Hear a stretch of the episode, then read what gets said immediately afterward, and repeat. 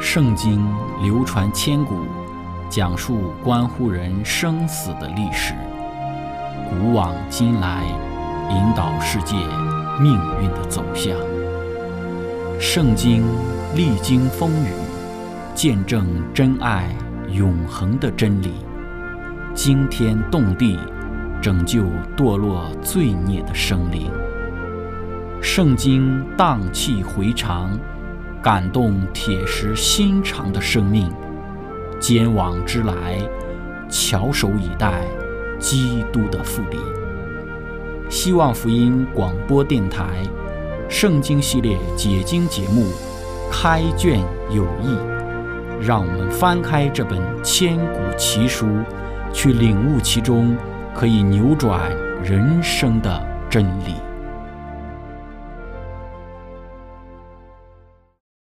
亲爱的听众朋友，平安！欢迎您收听《圣经解经》节目《开卷有益》。今天我们要看的章节还是在《希伯来书》的第一章一到第四节。经上记着说，上帝既在古时借着众先知多次多方的小谕列祖，就在这末世借着他儿子小谕我们，又早已立他为承受万有的，也曾借着他创造诸世界。他是上帝荣耀所发的光辉，是上帝本体的真相。常用他全能的命令托住万有。他洗净了人的罪，就坐在高天至大者的右边。他所承受的名，既比天使的名更尊贵，就远超过天使。亲爱的朋友，今天我们要学习的主题是神的儿子。开始学习之前，我们一起聆听一首诗歌《苦海中的盼望》。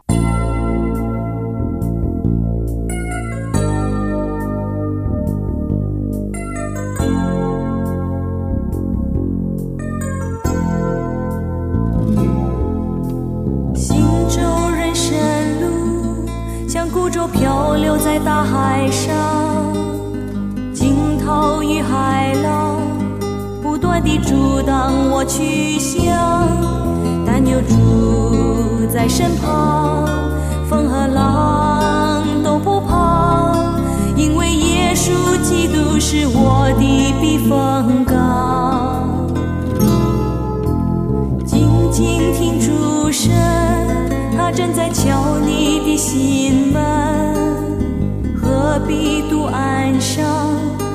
还是带给你希望，主的爱将充满你，把黑暗变为光明，前途不再迷惘，你有勇气向前行。人生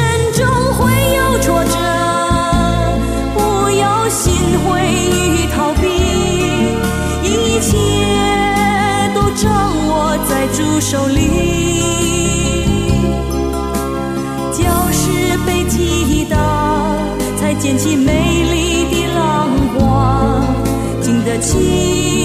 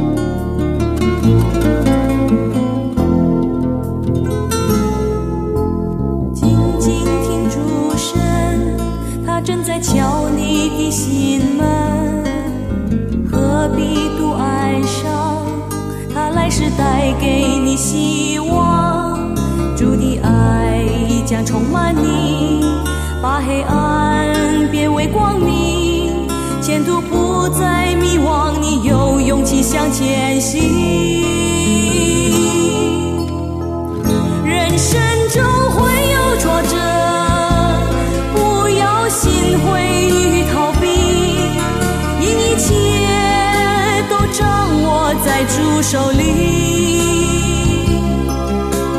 礁石被击倒，才溅起美丽的浪花，经得起苦难，生命更坚强。礁石被击倒。才溅起美丽的浪花，经得起苦难，生命更坚强。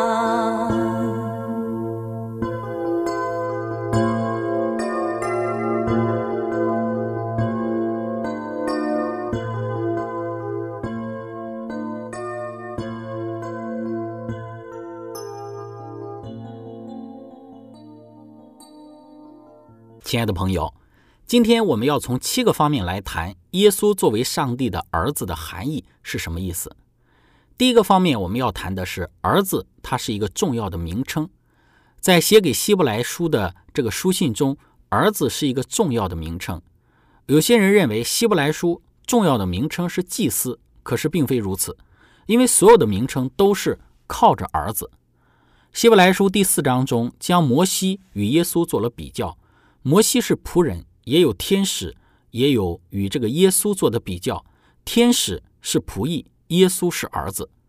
当说到耶稣是照着麦基喜德的等次为大祭司的时候，原因是上帝说：“你是我的儿子，我今日生你。”耶稣是大祭司，因为他是儿子。最后比较耶稣与立位的祭司，耶稣最大，因为耶稣是永远完全的那一位。希伯来书七章的。二十六到二十八节讲到，所以儿子也是希伯来书当中最重要的一个称号。第二个方面，我们要谈的是儿子与给大卫的应许。要了解儿子这个称号，我们需要了解上帝对于大卫所做的应许。撒母耳记下的第七章，大卫想要为上帝建立一个家，拿单说去吧。可是之后，上帝对拿单说，大卫不可以为我建造家。上帝向大卫应许几件事情，《撒母耳记下》的七章九到十四节：“我必使你的名得大名，好像世上大大有名的人一样。我必为我的民以色列选定一个地方，栽培他们，使他们住自己的地方，不再迁移。凶恶之子也不像从前扰害他们，并不像我命誓师治理我民以色列的时候一样。我必使你安静，不被一切仇敌扰乱。”并且我耶和华应许你，必为你建立家室。你受宿满足，与你列祖同睡的时候，我必使你的后裔接续你的位。我也必兼顾他的国，他必为我的名建造殿宇。我必坚定他的国位，直到永远。我要做他的父，他要做我的子。上帝应许了大卫许多事情，但是最重要的事情是，大卫的后裔要被上帝领养为上帝的儿子。在古时候，晋东地区认为。国王是上天的儿子，埃及的法老是太阳神的儿子，上帝会保护他，这是第一。第二就是上帝要赐给他产业。大卫的后裔之后会变成王的那一位，为什么会成为上帝的儿子？在埃及的信仰系统里面，国王登基的那一天，他就成为了神明的儿子。圣经中大卫的后裔这一位的王，是他登基的时候成为儿子。诗篇的第二篇一到第三节，外邦为什么争闹？万民为什么谋算虚妄的事？世上的君王一起起来，臣宰一同商议，要抵挡耶和华并他的受膏者，说：我们要挣开他的捆绑，脱去他们的绳索。诗篇第二篇一到第三节描述的就是新的王上位的时候发生的事情。有人会抵挡，但上帝不会让这样的事情发生。四到第六节说到，那坐在天上的必要发笑，主必嗤笑他们。那时，他要在怒中责备他们，在烈怒中惊吓他们，说：“我已经立我的君在西安我的圣山上了。”这里说到，上帝说：“你们不能够抵挡我的君王，因为我把他立在西安山上。”上帝对那些抵挡者说：“受膏者说，我要传圣旨。耶和华曾对我说：‘你是我的儿子。’”我今日生你，你求我，我就将列国赐你为基业，将地级赐你为田产。你必用铁杖打破他们，你必将他们如同窑匠的瓦器摔碎。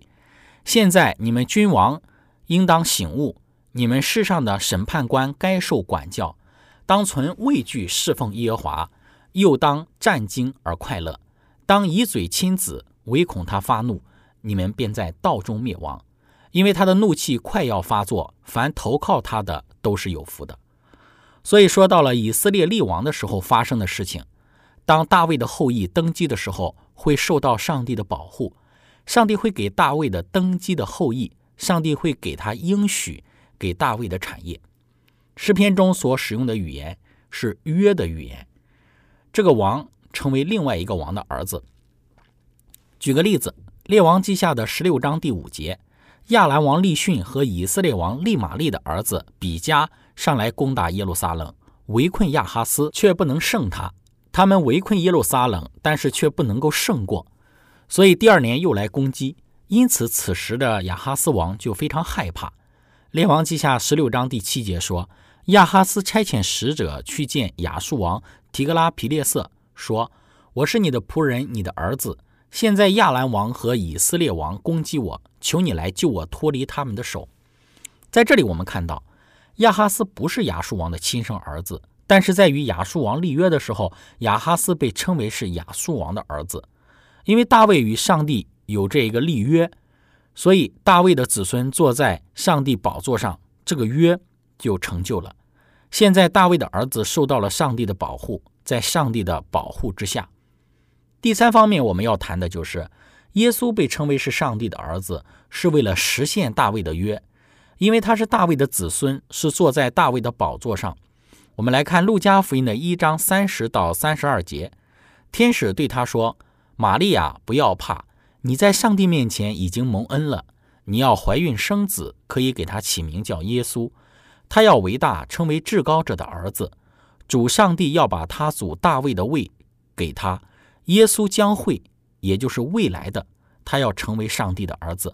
当他坐在上帝的宝座，有时候我们会有一个误解。”上帝是在永恒之中被创造的，但是不是的，耶稣就是上帝。可是当他道成肉身，成为大卫的子孙，在他里面，上帝对于大卫的应许就得着了实现。因为上帝对于大卫的应许，所以耶稣被称为是上帝的儿子。罗马书一章三到第四节论到他儿子我主耶稣基督，按肉体说是从大卫后裔生的。按圣善的灵说，因从死里复活，以大能显明是上帝的儿子。什么时候被称为是上帝的儿子呢？就是在死里复活之后。为什么是死而复活之后呢？因为耶稣要升天，继承大卫的宝座。此时他被称为是上帝的儿子。使徒行传十三章三十二到三十三节，我们也报好消息给你们，就是那应许祖宗的话。上帝已经向我们这做儿女的应验，叫耶稣复活了。正如诗篇第二篇上所记载的：“你是我的儿子，我今日生你。”所以，什么时候被称为是上帝的儿子？是在复活的时候。那么，在洗礼的时候也被称为是上帝的儿子，这是没有错的。但是那个时候是在辨认耶稣为上帝的儿子，而真正被称为是上帝儿子的时候，是在死而复活的时候。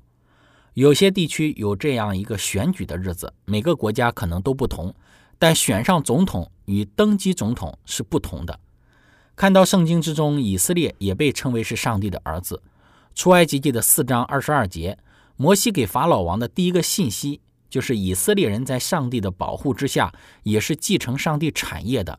上帝要以色列人做万国之首。第四方面，我们要谈的就是亚当也被称为是上帝的儿子。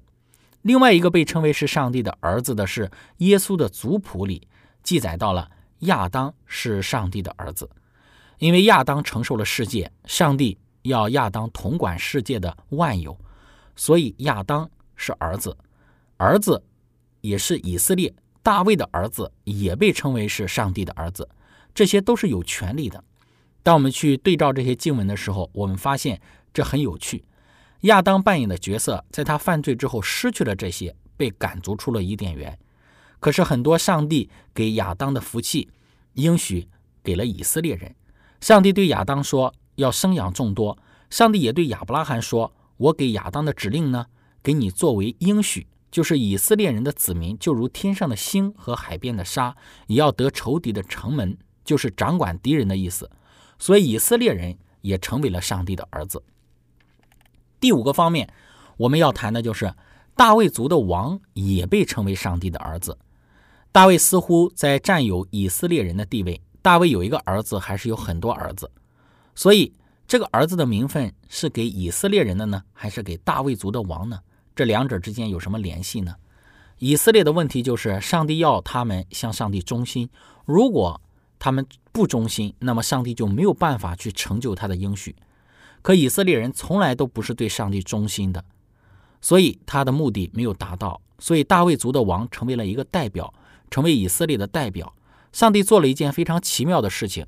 所以，如果大卫族的王如果是忠心的话，这些福气就要继续临到所有以色列族的人。上帝给大卫族的王同样的应许，就是得仇敌的门，得着安息，有大名。所有上帝让以色列人为他建立一个居所的地方，上帝要居住在他们中间。同样的，上帝要大卫的后裔建立一个永久的居所。对于我们来说，当上帝将这个福气与应许给大卫族的王的时候，也代表着将这个福气给了整个国家，就如同一个国家有一个好的总统。那么得福气的自然就是这个国家的人们。亲爱的朋友，分享到这里，我们一起来聆听一首诗歌《灭亡》。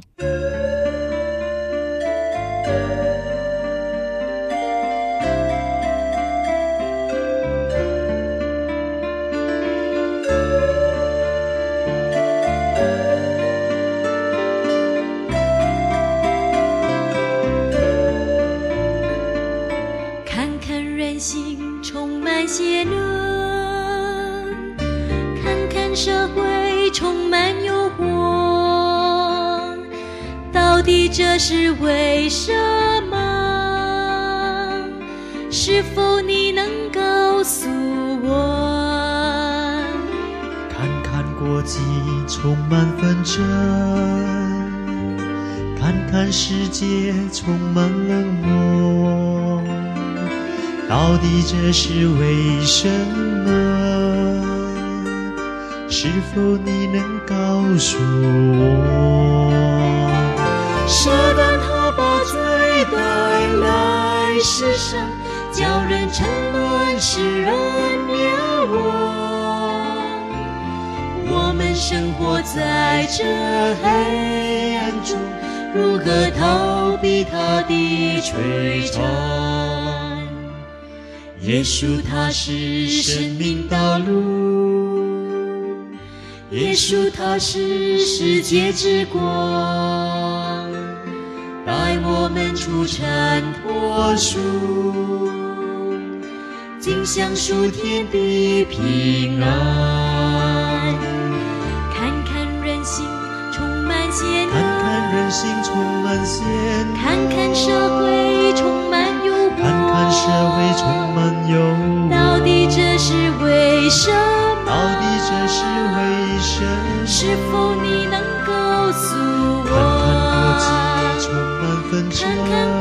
充满纷争，看看世界充满冷漠，看看世界充满冷漠。到底这是为什么？到底这是为什么？是否你能告诉我？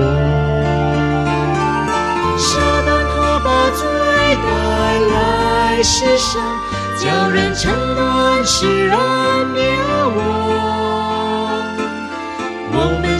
活在这黑暗中，如何逃避他的摧残？耶稣他是生命道路，耶稣他是生命道路，耶稣他是世界之光，耶稣他是世界之光，带我们出尘脱俗，带我们出尘脱俗，心享属天的平安。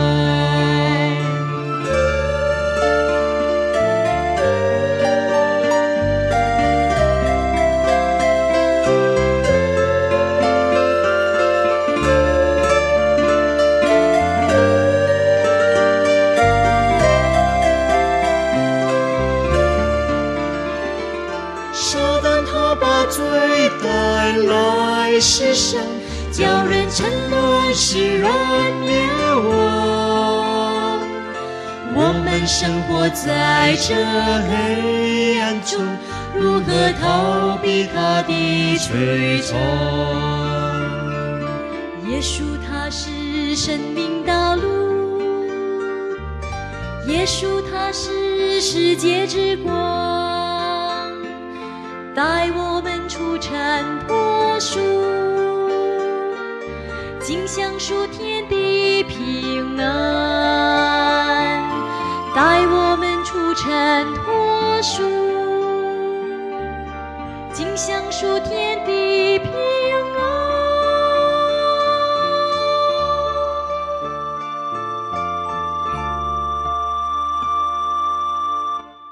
亲爱的朋友，我们接着来谈第六个方面。我们要谈的是大卫族的王与以色列人的关系。举个例子，《撒母耳记下》的七章与《列王记上》的第六章，大卫族的王与以色列人的关系。《撒母耳记下》七章九到十一节，你是单数的，无论往哪里去，我常与你同在，剪除你的一切仇敌，我必使你得大名，好像世上大大有名的人一样。我必为我民以色列选定一个地方，栽培他们，使他们住在自己的地方，不再迁移。凶恶之子也不像从前扰害。在这里，我们要问：谁得着益处呢？就是以色列的人民，并不像我命世师治理我民以色列的时候一样。我必使你安静，不被一切仇敌扰乱，并且我耶华应许你，必为你建立家室。列王记上的六章十二节说。这是上帝给所罗门说的。论到你，也是单数的所建的殿，你也是单数。若遵行我的律例，谨守我的典章，遵行我的一切诫命，我必向你应验我所应许你父亲大卫的话。我必住在以色列人中间，并不丢弃我民以色列。所以，如果所罗门是忠心的，上帝不会拒绝以色列，因为大卫族的王是以色列的代表。如果大卫族的王忠心，益处就是以色列人会得到。我们看到所罗门王开始的时候忠心，整个以色列国都是兴盛的。亚当不忠心，没有办法透过亚当来去满足以色列人不忠心，也没有得着满足的赐福。大卫族的列王也不忠心，也没有得着满足的祝福。那么怎么办呢？上帝就亲自赐下他的儿子来满足这一项赐福。亚当在吃善恶树的果子的时候，想要像上帝一样，但是他失败了。以色列人在旷野没有吃的，发怨言，他们也失败了。以色列人的王也是一样，也失败。但是耶稣来了，他死在十字架上，十字架上也就是那一棵树。加拉太书当中说到，所有被挂在树上的都是被咒诅的。在十字架上，身为上帝的儿子耶稣。以奴仆的形象死去，耶稣在树上得胜，亚当在树上失败。耶稣也是从埃及出来，在埃及受洗，在旷野受试探，没有食物吃，但是他相信上帝的话。耶稣在以色列人旷野没有食物吃、失败的地方得胜。耶稣是大卫的子孙，透过他，我们得着他胜利的益处。第七个方面，我们要谈的就是耶稣成就了大卫家的王应该要成就的。举个例子，那么在我家里呢，有一只普通但是很有趣的小狗，很爱自己的主人。这只狗呢很特别，因为这只狗后来领养了一只野猫。这只猫没有主人，很瘦弱，可是狗呢容许这只野猫吃自己的食物，并且很喜欢和这只野猫一起的玩耍，并且呢要让猫住在自己的狗屋当中，而自己住在狗屋的外面。因此呢，主人就因为这一只狗的原因而领养了这一只猫。那么问题来了，这只猫为什么得着这些益处呢？因为这只狗的原因。但是若是狗犯错了的话，遭到了放逐，那么这只猫也会跟着走，被放逐，因为它一切的好处都是从狗来的。那么耶稣也是如此，耶稣是完美的，即便撒旦用各样的方式攻击耶稣，那么耶稣得着了忠心儿子该有的产业，产业是属于耶稣的，但是耶稣决定与我们分享。因为耶稣代表我们，所以耶稣对天父说：“我在哪里，叫他们也在哪里。”儿子和众儿子是不同的。希伯来书一章第三节说到，耶稣是继承万有的。可是，在希伯来书的十一章当中说到，我们也要得着产业，因为耶稣的缘故。希伯来书二章十一节，原来那为万物所属、为万物所本的，要领许多的儿子进荣耀里去。使救他们的元帅因受苦难得以完全，本是合宜的。耶稣是上帝的儿子，是上帝荣耀的光辉。但如今上帝会领许多的儿子进入到他的荣耀里，因为救他们的是他们的元帅。耶稣成为了更好的约的中保，有更好的应许。所以，我们说希伯来书，耶稣是上帝的儿子是什么意思？第一，耶稣是大卫的后裔，身为大卫的后裔，他继承了大卫的约和应许。第二，耶稣也成为了以色列人的代表，为每一个人而死，为每一个人活出美好的生活。第三，耶稣也是上帝的儿子，因为透过耶稣，我们每一个人也成为了上帝的儿女。所以，我们说希伯来书当中最重要的一个耶稣的身份是他是儿子的身份。虽然有人会论述在希伯来书当中，祭司是一个重要的一个名称，但是。我们看到，在希伯来书当中，儿子才是这一卷书当中核心要论述的。今天我们能够称为上帝的儿子，我们能够成为上帝的儿女，就是因为耶稣他这儿子的身份。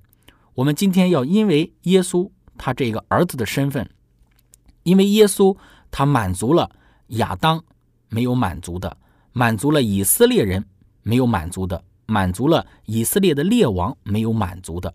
这一个上帝的要求，所以他领我们进入到他的这一个属灵的国度里，成为上帝的儿子。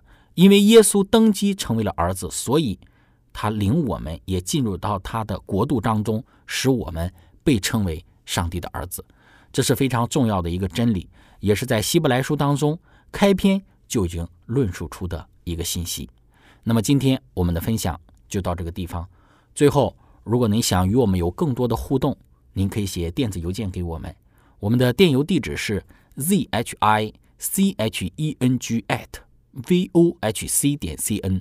感谢您，愿上帝赐福您。我们下次节目再见。